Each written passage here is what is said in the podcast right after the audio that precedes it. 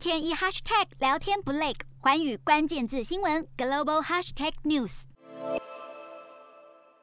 带着坚定语气，总统拜登表示，美国有能力，而且已经准备好对抗 Omicron 变异株，并且已经准备五亿份居家筛检试剂套组。不过，拜登还是持续敦促每个人接种加强剂，以提高对 Omicron 变异株的保护力，并斥责始终不愿意打疫苗的人。拜登还指出，除了疫苗外，美国的医疗设备库存，包含个人防护装备以及呼吸器，都比去年准备充足。另外，对病毒有更多了解，因此可以不关闭学校。这些都意味着与去年相比，美国目前的处境要好上许多。不过，如今疫情升温，民众也不免担心是否会重返封城生活。看似对于对抗第五波疫情已经有十足信心，不过拜登所面临的危机可不止 Omicron 变异株。拜登执政即将满周年，却面临多重危机，包含疫情复燃、通膨高涨、选举权改革停滞以及标志性法案受挫。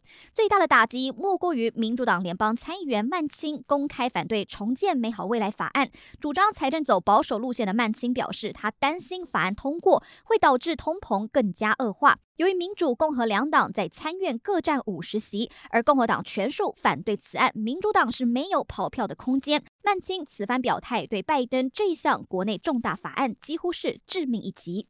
今年下半年，拜登面临多项挑战，美军仓促撤离阿富汗，民主党的些微多数优势让法案挚爱难行。维吉尼亚州州长选举挫败，以及疫苗接种措施遭遇瓶颈。尽管幕僚努力宣扬拜登的政绩，但美国民众不买单。拜登今年中仍缴出支持率低迷的成绩单。最新民调显示，有百分之五十五民众不满拜登政府的表现，导致拜登支持率降到百分之四十一，再创新低。民主党焦虑明年其中选举可能输掉参众院起义或两院都拱手让给共和党。如今疫情再起，Omicron 变异株影响耶诞假期，多州与城市筛检站要等数小时，民众质疑政府是否松懈的声浪也越来越大。洞悉全球走向，掌握世界脉动，无所不谈，深入分析。我是何荣。